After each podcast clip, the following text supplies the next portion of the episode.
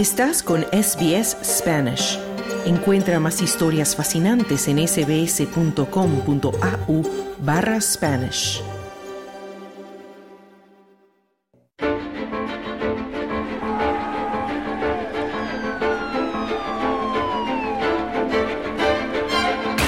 Esto es Hora 13, en cadena nacional de Radio SBS. Noticias.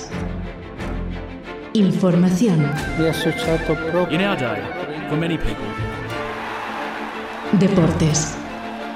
Historias de vida. Aquí comienza Hora 13. Estás escuchando Hora 13, el programa de radio de SBS en español que se transmite de lunes a viernes para Australia y el mundo. Cuando son las 13 horas con 16 minutos en Victoria y Nueva Gales del Sur, te recuerdo que puedes seguir nuestros programas a través de la radio, también puedes escucharnos y leernos en nuestra página web, en nuestra aplicación para teléfono y también puedes seguirnos en las diferentes redes sociales. Tienes muchos modos de disfrutar nuestros contenidos que son realizados con mucho cariño para ti. En este martes 10 de enero, en hora 13, hablaremos sobre los problemas de población que está experimentando Australia, principalmente producto de las restricciones de la pandemia y las soluciones que se están pensando el gobierno, sobre todo en el ámbito de la inmigración. Te contaremos también de un libro que se ha lanzado recientemente que reúne 90 historias y experiencias de mujeres que emigraron a Australia, muchas de ellas pertenecientes a nuestra propia comunidad. Hablaremos también de la cumbre de líderes de Norteamérica que se celebra en México y cuyo principal tema será la migración desde el sur hacia Estados Unidos y Canadá. Tendremos deportes y también música, muchas cosas interesantes el día de hoy para compartir contigo, así que quédate con nosotros en hora 13. Australia. Comenzamos hora 13 hablando de población y migración en Australia. Recientemente se han dado a conocer los resultados de un nuevo reporte del Centro para la Población, el cual predice una posible recuperación desde este año en los niveles de inmigración en el país, alcanzando así los números anteriores a la pandemia. Las restricciones asociadas a la crisis sanitaria del COVID-19 provocaron una gran caída en los niveles de la población migrante en Australia. Las restricciones fronterizas impidieron que entraran miles de personas y muchas otras abandonaron el país al caducar sus visas o también por otros motivos. El informe muestra que Australia verá una declinación en su población total en los próximos años. Los problemas de esta baja impactarían potencialmente en diferentes modos al país, desde aumentar la crisis en la mano de obra, pasando por dificultades para pagar las pensiones en el futuro, además de problemas en el desarrollo de diferentes industrias. Algunas de las soluciones pasan por atraer a más inmigrantes al país para que cubran las plazas de trabajo vacantes y que hacen tambalear a muchos sectores económicos. Sin embargo, la inmigración no sería el único factor que incidirá en un futuro auspicioso para el país, según el tesorero Jim Chalmers. Uh, La inmigración ha sido y seguirá siendo una parte crucial de la historia de Australia y de su éxito económico, pero no sustituye por sí sola a las demás medidas que estamos tomando, ya sea formando a los australianos para que tengan oportunidades laborales, ya sea facilitando y abaratando el trabajo de los padres, sobre todo de las madres primerizas, si quieren trabajar más y ganar más. Si se trata de todas estas otras medidas que estamos tomando en la vivienda y la infraestructura, y también tenemos una política energética. Todas estas partes de nuestro plan económico son absolutamente cruciales para construir el tipo de mano de obra que puede apoyar un poco a la población que está envejeciendo con todas las presiones que ésta pone en el presupuesto, decía el tesorero Chalmers. La falta de mano de obra es una de las mayores preocupaciones, tanto para el gobierno como para los expertos. El economista Chris Richardson considera que atraer a inmigrantes calificados es crucial para competir en la economía global.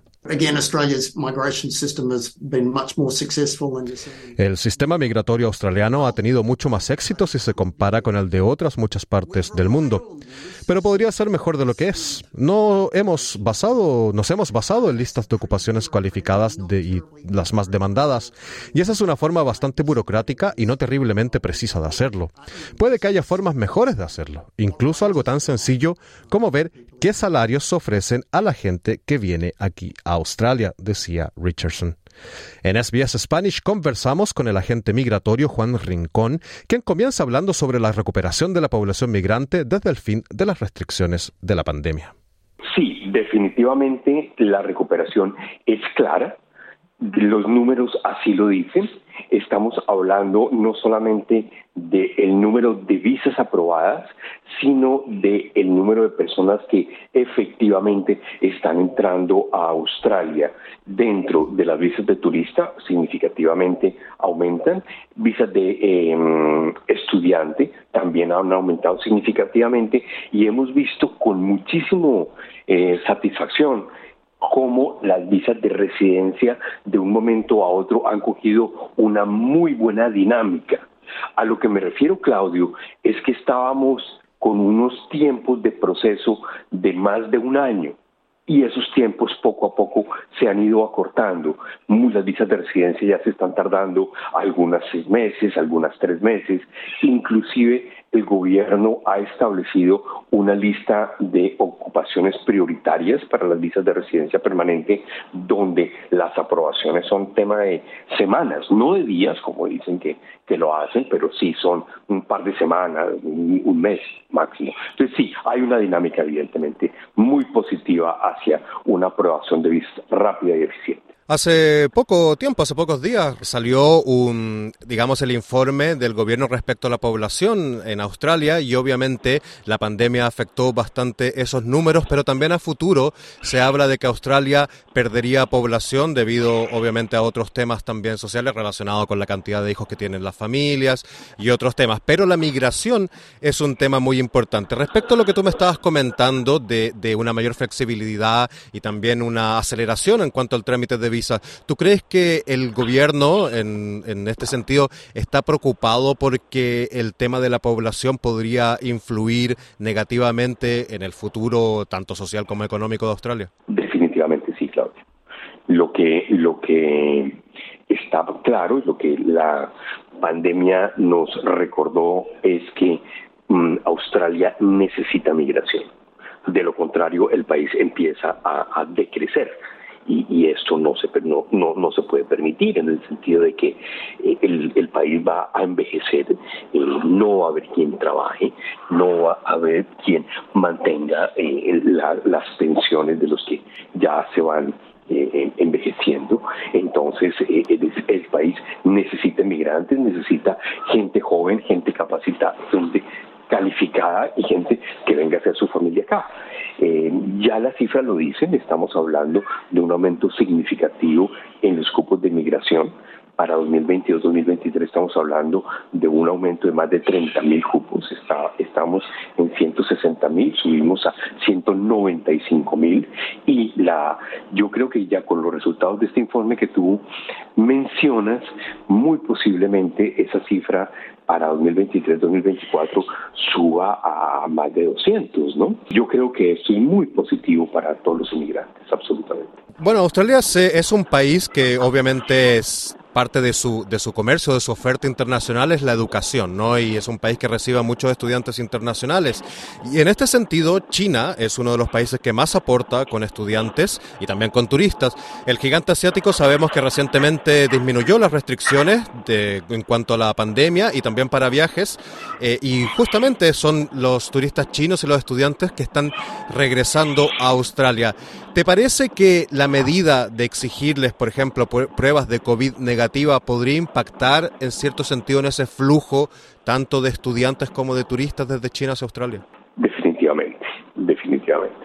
Cualquier cosa que signifique un obstáculo, pues va a impactar, ¿no?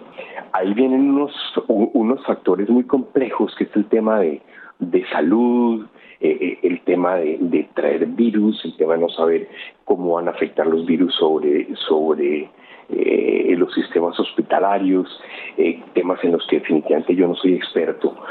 Pero Claudio, desde el punto de vista migratorio, en cuanto más trabas le pongas tú a una, a una nacionalidad, mm, siempre va a buscar un sitio más fácil y pues de la misma manera que nosotros queremos estudiantes chinos, Canadá los quiere, el Reino Unido los quiere, eh, todo el mundo quiere estudiantes. Estudiantes son un producto de, exportación fantástico. La educación internacional es un producto de, exportación de primera categoría eh, y Australia definitivamente no puede vivir sin ese medio millón de estudiantes chinos que hay mm, en, en que se requieren en Australia. Y lamentablemente, por simplemente cuestiones de tamaño, no es fácil reemplazarlos, ¿no? Es decir, no, es que digamos vamos a sustituir los chinos con personas del Brasil o personas de Chile, simplemente no hay un número suficiente. Entonces, eh, es absolutamente necesario que sigan entrando chinos. Y bueno, bien sabemos los que vivimos en Australia que tuvimos bastantes restricciones respecto a la pandemia, eh, casi dos años, ¿no? Con problemas para salir de viaje fuera del país o, también para la gente para ingresar. Tú que trabajas en el sector eh, migratorio, ¿tú sientes que todavía, por ejemplo, respecto a estudiantes o turistas o gente que quiere residir en Australia de Latinoamérica, ¿tú crees que todavía existe un poco de preocupación, de resquemor por lo que podría pasar en Australia, considerando lo duro que fueron las restricciones en este país? No, no, sabes que no. Mm. Al contrario, yo, yo, yo veo que cada vez eh, hay más interés en Latinoamérica en venir a Australia porque presenta una situación post pandemia mucho más sólida sobre todo ante todas estas eh, augurios de, recesión y de dificultades económicas, pues Australia definitivamente se presenta como un país que está muchísimo mejor preparado para enfrentar una, una caída económica. Entonces, eh, yo creo que eso lo hace muy atractivo muy atractivo. Yo creo que así es como yo percibo por lo menos eh, la cantidad de preguntas y de, de cuestiones y de clientes potenciales que, que se acercan a nuestras oficinas a decir, bueno, ¿qué va a pasar con Australia? Y siempre la comparación con otros países es que Australia evidentemente pudiera vivir una serie de dificultades en el inmediato futuro, pero está mucho mejor mm, preparado para, sobre, para, para sobrepasarlas que lo que puede estar en otro país. Y Juan, anteriormente hablábamos de los problemas que el país, que Australia, está teniendo por la falta de mano de obra en diferentes sectores, en diferentes industrias. Unos de ellos son, por ejemplo, el turismo y la restauración, que emplea también a muchos extranjeros, tanto a, a estudiantes internacionales como también personas que vienen con la visa de Working Holiday y en este sentido se ha comenzado a discutir la posibilidad de extender el límite de edad de postulación para las visas de Working Holiday, que en algunos casos es de 35 años, para, de 30 para la mayoría de los países y 35 para algunos años. ¿Te parece una buena idea esta de poder extender esta visa para que más gente pueda llegar, gente con más edad y cubrir esos puestos de trabajo? Mira, a mí sí me gusta mucho la idea, porque muchas personas vienen en una Working Holiday y una vez acá, hacen los contactos laborales, conocen empresas, conocen potenciales empleadores, ven la posibilidad de montar sus propios emprendimientos. Entonces, la Working Holiday es una visa fantástica porque le permite a la, persona venir sin un compromiso de estudio, sin, sin un gasto o muchas veces obligado e innecesario y probar si Australia es el país donde quieren vivir. Y evidentemente lo que aportan eh, los, los holiday makers a, la vida eh, laboral australiana en esos sectores que tú mencionas de, de hospitalidad y de y en fin en todo, todo, lo que trabajan los working holiday es fantástico es eh, si tú te das cuenta en este momento el sector del turismo está muy apalancado en la gente que viene como holiday maker es, es muy bueno, es muy bueno. Ojalá las hubieran y yo creo que esa idea de que la gente joven venga, pues hombre, una persona a los 65 todavía es muy joven, todavía tiene muchísimos años para producir. Por supuesto. Y finalmente, Juan, eh, desde el punto de vista migratorio, em, ¿crees que, que, Australia puede hacer más para solucionar esta crisis de mano de obra y de población? ¿Hay otras opciones que se puedan considerar y que no se están considerando, sabiendo el caso de que Australia es un país bastante restrictivo con las visas? ¿Crees tú que se puede hacer más todavía y en qué, en qué sentido se puede hacer más? Claudio, mira, en este momento hay una eh, un estudio conducido directamente por indicaciones del gobierno federal para actualizar y hacer una propuesta acerca de un nuevo sistema de inmigración que empezaría a operar, se piensa que por los lados de, marzo a abril. Ese reporte que están haciendo, ese, digamos, ese reporte que es el resultado del estudio que en este momento se está haciendo, se debe entregar a finales de febrero. La idea es que ese estudio se concrete en unas recomendaciones que se implementarían entre marzo y abril. Eh, lo que sabemos de ese estudio es que ya está hablando de más ocupaciones, es decir, ocupaciones que antes no era fácil emigrar, como por ejemplo todo lo que tiene que ver con manejo de ancianos y, cuidado de niños, va a ser mucho más fácil venir con, con esas nuevas ocupaciones. Y ahora van a volver a darle un énfasis muy importante a lo que nosotros conocemos como migración independiente, es decir, aquellas personas que pueden emigrar directamente como residentes permanentes, es decir, que no tienen que venir a estudiar y después hacer la visa de graduado y después quedarse, sino que directamente entran con la visa de residencia permanente, la 189. Yo creo que esa visa va a coger una importancia eh, muy grande. Eh, yo creo que eso es lo que va a pasar en el sentido de que mm, Australia necesita gente que venga a trabajar inmediatamente, rápidamente, sin deteriorar el, tema de estudio, pues evidentemente educación internacional seguirá siendo muy importante por lo que mencionábamos, pero habrá muchas más oportunidades de venir a... Australia como residente permanente a partir de, calculo yo, febrero marzo. Ahora, lo que también es claro, Claudio, y de alguna manera sería como como el prepararse para esa bonanza es tener inglés. Es decir, ninguna de estas visas va a ser aprobada para una persona que no tenga un buen nivel de inglés y lo haya certificado en un examen internacional, ya sea el IELTS o el PTE o el TOEFL o cualquiera de ellos. Pero definitivamente, si una persona está considerando Australia para su futuro de 2023, vaya preparando los exámenes de inglés. Bueno, una buena recomendación para aquellas personas que desean venir al país y bueno, vamos a estar atentos también a los cambios propuestos por el gobierno en el sistema migratorio. Juan Rincón, agente de migración, muchísimas gracias por conceder esta entrevista a Radio CBS. Con mucho gusto, Claudio, siempre. Ese era el agente migratorio Juan Rincón hablando sobre la recuperación en las tasas de migración en Australia. Ahora nos vamos a una pausa comercial, pero quédate con nosotros en hora 13 porque de inmediato hablaremos de un interesante libro sobre historias de mujeres migrantes en Australia. Comunidad. En hora 13 hablamos ahora de libros e inmigración. Las historias de 90 mujeres que inmigraron a Australia con sus sueños y esperanzas puestos en una nueva vida han sido recopilados en 118 relatos en el libro Undefeated, que la organización Professional Migrant Women, Migrant Women con sede en Melbourne ha puesto a la venta en su página web. Muchas de las participantes de esta experiencia literaria son de origen hispano. Sin embargo, la obra recoge también la experiencia de mujeres procedentes de varios continentes. Nuestra compañera Carmenza Jiménez entrevistó a Fabiola Campbell, directora de la organización Professional Migrant Women. Fabiola Campbell, fundadora y directora de la organización Professional Migrant Women en Victoria. Bienvenida de nuevo a los micrófonos de SBS Spanish.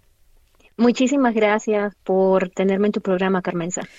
Fabiola, estuviste con nosotros a principios de este año hablándonos de la organización y de un grupo de mujeres pertenecientes a esta entidad que habían sido seleccionadas para participar en un programa multicultural en Victoria. Y aquí te tenemos de nuevo con la buena noticia de que ya ha salido a circulación el libro titulado Undefeated o Invicta, si lo traducimos el título al español. Háblanos de este trabajo. Bueno, esto ha sido un proyecto maravilloso que surgió de las muchas conversaciones que nosotros hemos tenido con muchas mujeres inmigrantes profesionales aquí en Australia.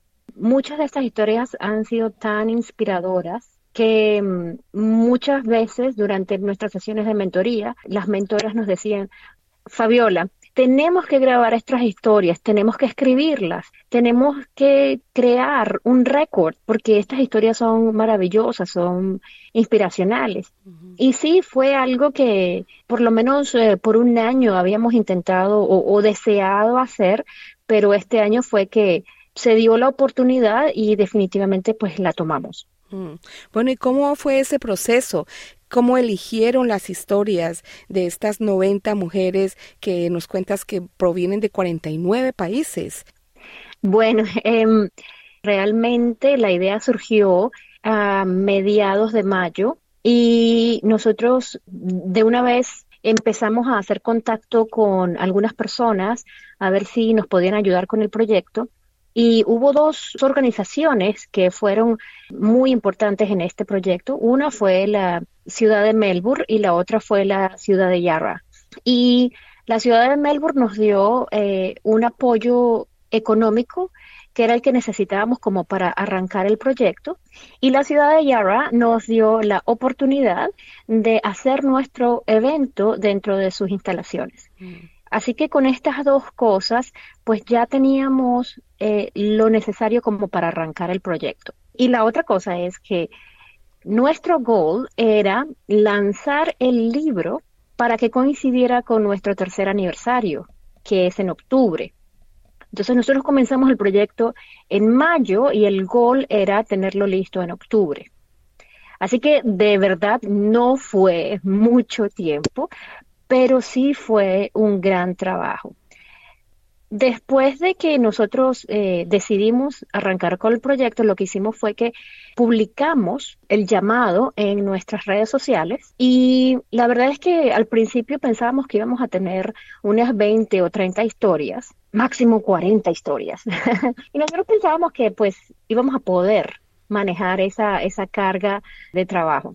Lo que no anticipamos fue la respuesta mm. de la comunidad a nuestro llamado. Eh, yo te digo, día a día me llegaban una o dos historias. Y para la fecha de cierre, que fue el 15 de julio, teníamos más de 130 historias para editar. Mm.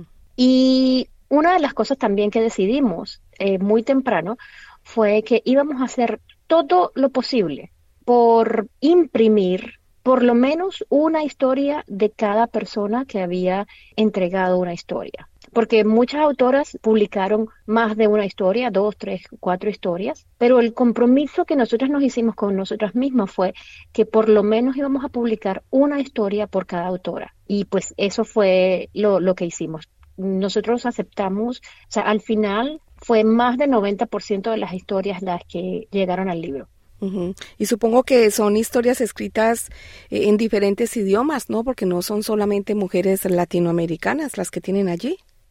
No, pues como habías mencionado antes, son mujeres de 49 países y la verdad es que no sé cuántos idiomas diferentes tenemos, pero todas las historias, con excepción de una, están escritas en inglés. Y la única que no está escrita en inglés es porque está escrita en inglés y en español.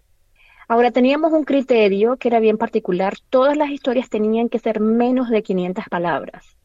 Esta persona nos dijo, si yo hago una historia de menos de 250 palabras, me la pueden publicar en, inglés y en español. Y, y sí, por supuesto, cumplía con el criterio y fue la única historia que está publicada en dos idiomas.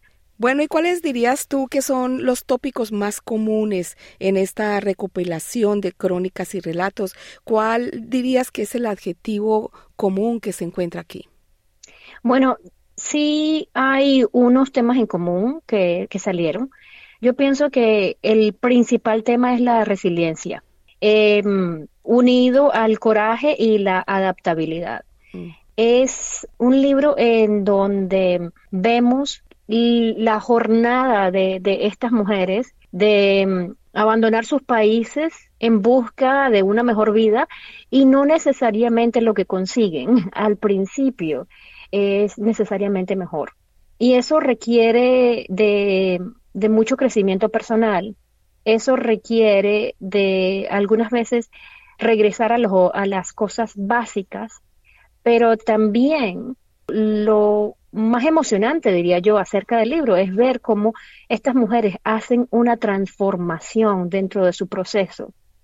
Y también es muy inspirador que al final hay un mensaje de esperanza y de triunfo. Mm. Y a pesar de que, mira, yo he tenido muchísimos mensajes hasta ahora que me dicen, no he parado de llorar desde que empecé a leer el libro, eh, Fabiola, qué libro tan emocionante. Yo creo que el mensaje en general del libro es un mensaje de esperanza, es un mensaje optimista, habiendo sobrellevado muchas dificultades. Mm. Y yo diría que, que, es un libro que te recuerda permanentemente mientras lo lees que no estás sola en esta aventura, que lo que te ha pasado a ti le pasa a otros y, y como tú dices, son ejemplos de resiliencia, de coraje. Bueno, y veo que el libro incluye también poesía y una que otra fotografía o dibujos.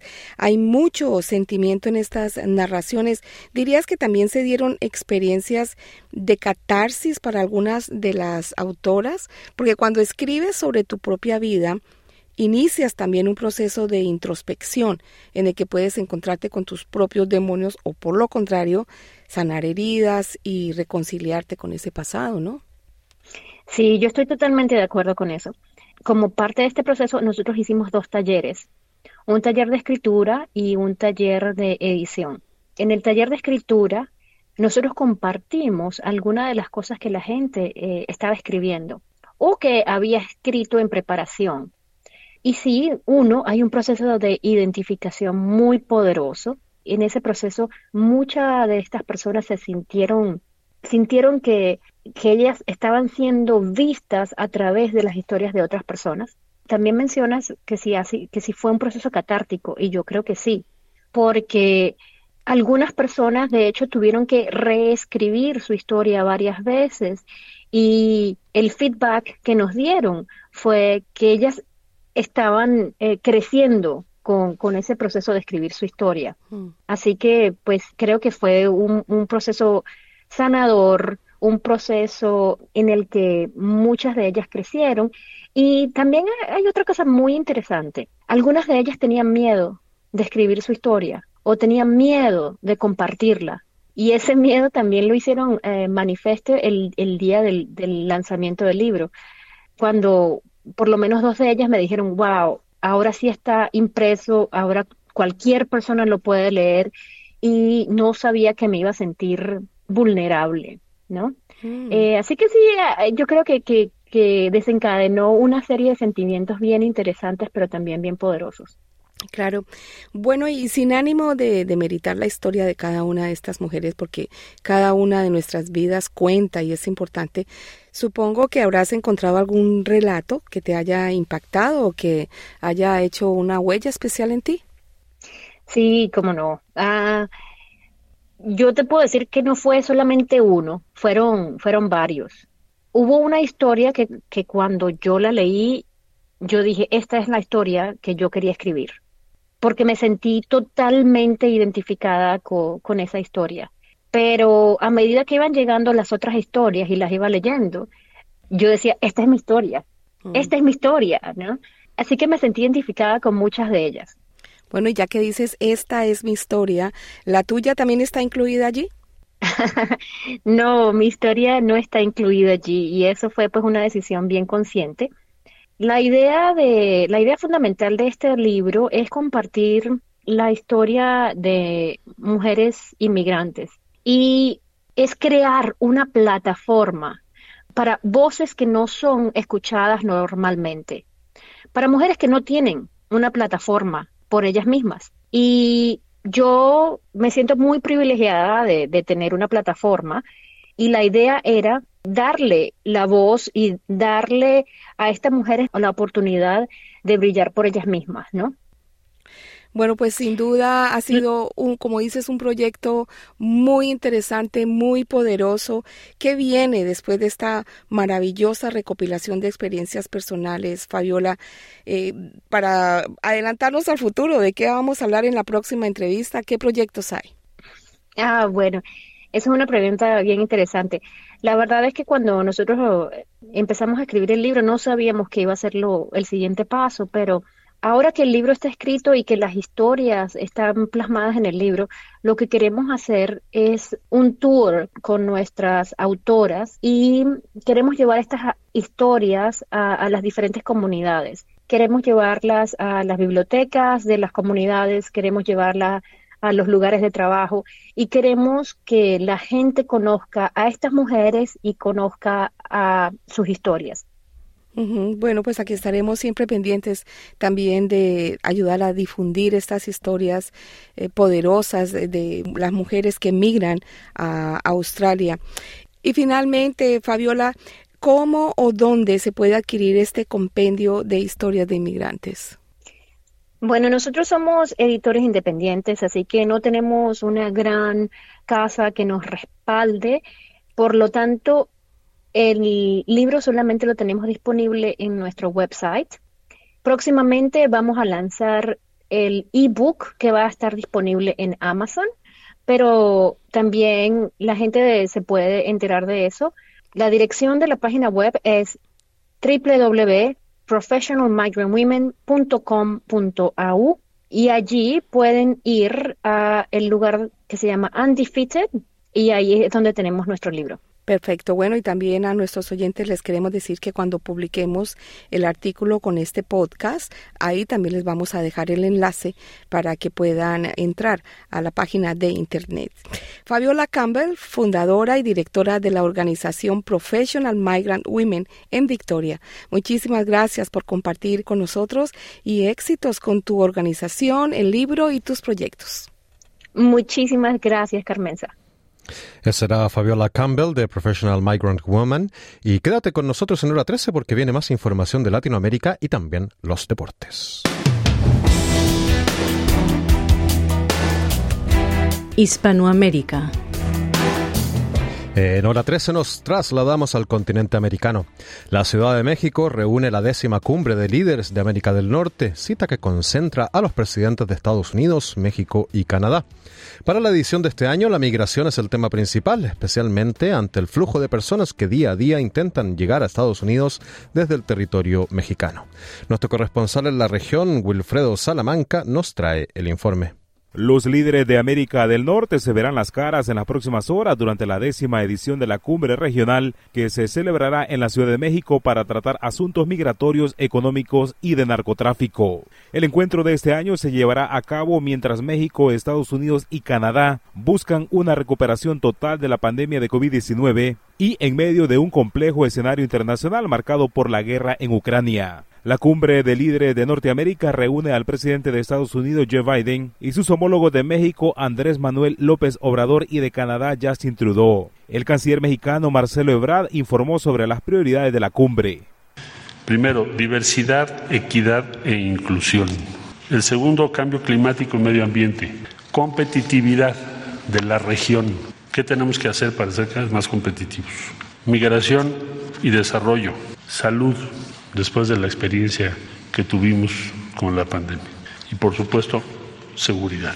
El primero en arribar a México fue Joe Biden. Es la primera vez que Biden viaja a América Latina desde que llegó a la Casa Blanca hace dos años. El último presidente estadounidense que visitó México fue Barack Obama en 2014. En el centro de la reunión estará la migración de personas indocumentadas hacia Estados Unidos, un problema continental y papa caliente para Biden, reflejada en más de dos millones y medio de arrestos y expulsiones de migrantes en el año fiscal 2022, equivalente a cinco veces más que en 2020. ¿Por qué no colaboran con el resto de los países? ¿Sí me entiende?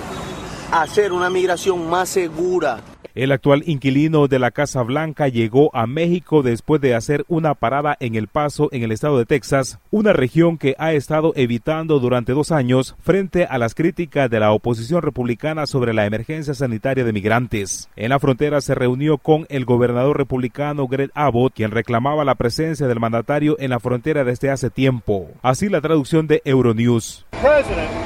El presidente que causó el caos en la frontera tenía que estar aquí. Sucede que está aquí dos años y unos 20 mil millones de dólares tarde. A propósito, el investigador del Colegio de la Frontera Norte, José María Ramos, mencionó a Milenio sobre los intereses de cada mandatario en esta cumbre norteamericana. Yo considero que conviene más políticamente en esta coyuntura, por lo que tú comentas de manera muy acertada al presidente Biden. ¿Por qué? Porque lo vimos en las elecciones intermedias. La influencia del factor migratorio fue relevante. Tiene la presión, incluso en estos días, eh, los legisladores federales de, del estado de Texas van a declarar una crisis o van a hacer un planteamiento de una crisis en la frontera. Por eso el presidente Biden tuvo que ir al Paso, el Paso, Texas. Además, en esta cumbre está previsto que Canadá y Estados Unidos resuelvan con México una disputa sobre las medidas que favorecen a las empresas de energía mexicanas para atraer más inversión extranjera al país azteca, según adelantó el primer ministro canadiense. El mandatario canadiense adelantó que tanto él como Biden serán muy claros con López Obrador para resolver las disputas en virtud del acuerdo comercial de Norteamérica, aduciendo que las políticas mexicanas sobre energía son discriminatorias y socavan a las empresas extranjeras. Por su parte, el presidente mexicano dijo que el tratado comercial es uno de los temas a tratar en esta cumbre norteamericana. Por ejemplo, el caso de la industria eléctrica.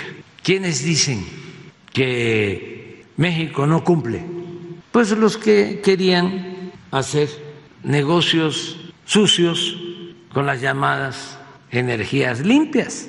Quienes se inconforman, por ejemplo, con el que no se permita el consumo de maíz transgénico, pues los que no tienen escrúpulos, quienes este, están acostumbrados a vender alimentos dañinos para la salud.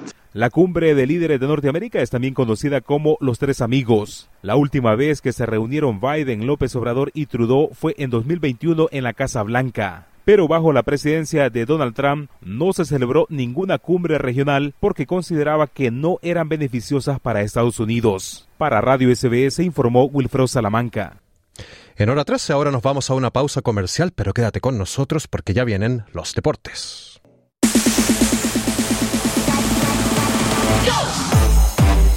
Deportes. Ya escuchamos la música de los deportes y tenemos con nosotros nuevamente a nuestro compañero Carlos Colina con toda la información deportiva. Muchísimas gracias Claudio. Vamos a comenzar hablando de dos despedidas casi que del fútbol.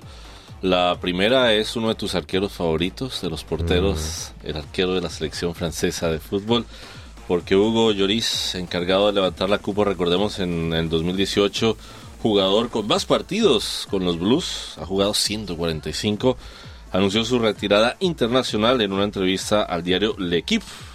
Él comenzó con su carrera internacional en 2008 y recibió el brazalete de capitán cuando comenzó su etapa como seleccionador Lauren Blanc, que reemplazó, recordemos, a Raymond Domenech tras el fracaso del Mundial de Sudáfrica 2010. La despedida después de un Mundial que llegaron a la final contra Argentina pero no pudo ser. Lo dejó bastante frustrado, parece Lionel Messi. Un poquito. Y otro de las noticias de despedida del fútbol, pero esta sí es fulminante porque Lloris se despidió de la selección, pero Gareth Vale, el galés, deja el fútbol definitivamente a sus 33 años de edad y esto lo anunció en un comunicado con efecto inmediato. Quiere decir que después de todas las dolencias que tuvo, de que no pudo con su equipo en, el Mundial de Fútbol, decidió no sé si va a jugar golf, decidió retirarse. Seguramente golf será el deporte, ¿no? Recibió, eh, de hecho, el Real Madrid en su cuenta también publicó, le dio las gracias a Gareth Bale por todo lo que había hecho por el equipo y reconoció también su gran contribución al deporte internacionalmente hablando. Y otra noticia que viene es la suma que muchos están diciendo cuánto gana o va a ganar Ronaldo, Cristiano Ronaldo. Al parecer va a cobrar más de 400 millones de euros. Se va a meter al bolsillo 200 millones de euros por el contrato que tiene y 200 millones por publicidad y esto es en caras o, con miras a la Copa del Mundo para Arabia Saudita en su nuevo equipo que durante dos años va a estar promoviendo, tratando de borrar un poco toda la problemática que hay alrededor de derechos humanos en ese país. Y es un contrato, el más millonario contrato que ha recibido cualquier jugador en la historia del fútbol. Va a trabajar de periodista, por, veo, por, por el, sueldo, ¿no? Por el sueldo. Tiene, gana, no alcanza a ganar lo que ganas tú, pero, pero un poquito. Bueno, va en camino, va en camino. Va en camino. Y vamos a hablar ahora de resultados porque el Athletic y el Osasuna empataron sin goles en Samamés en el partido que cerró la decimosexta jornada del Campeonato Español en un duelo entre dos equipos que están aspirando para jugar en la Europa la próxima temporada. Las mejores ocasiones fueron para un Athletic que dominó por completo con la presión que desarmó el Osasuna, salvado por su arquero Aitor Fernández. Con el reparto de puntos, entonces, el Athletic es séptimo con 26 unidades, mientras que Osasuna queda octavo con dos menos. El Betis, cuarto en la última posición, que clasificaría para la próxima Champions, tiene 28. El Barcelona es líder en solitario con 41 unidades tras ganar 1 a 0 al Atlético, aprovechando el resbalón también del Real Madrid ante el Villarreal, que perdió por 2 a 1. El equipo blanco queda entonces con tres punticos menos. Y rápidamente el Arsenal cumplió con su cartel de favorito y le ganó 3 a 0 en su visita al Oxford en, de tercera categoría en la tercera ronda de la Copa Inglaterra y ahora se enfrentará a nada más y nada menos que el Manchester City en un choque de altos vuelos. Los Gunners, líderes de la Premier League, dominaron el juego, pero tuvieron problemas de todas maneras para encarrilar el triunfo, ya que lo hicieron ya hacia tardíamente el segundo tiempo. Y también en la segunda ronda va a disputar la visita contra el City que el domingo aplastó en su estadio al Chelsea por cuatro golecitos a cero. Y vamos a terminar hablando de tenis porque Tajanasi Kokanakis se ha impuesto a su compatriota Alex Popirin con un 6-0-6-7 en el Adelaide International. El tenista de 26 años salió en tromba ante su público, manteniendo la ventaja, pero sufrió un susto al ceder el segundo tiebreak, pero al final logró reagruparse y llevarse la victoria. Ahora se va a enfrentar a la primera cabeza de serie a Andrei Reblev. Todo esto, por supuesto, con miras al inicio de la próxima semana del Abierto de Tenis de Australia, que este domingo con cartel, que este lunes, perdón, con cartelera de primera línea comienza durante dos semanas en Melbourne. ¿Quién será tu favorito nombres? ¿Quién crees que podría ganar? Yo sigo pensando en Djokovic.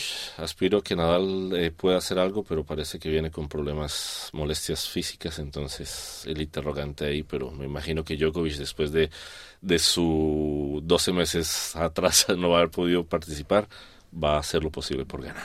Estaremos atentos. Muchas gracias, Carlos, por este completo informe deportivo. Y bueno, yo me despido esta mañana con hora 13. Muy buenas tardes. Soy Claudio Vázquez. Dale un like, comparte, comenta. Sigue a SBS Spanish en Facebook.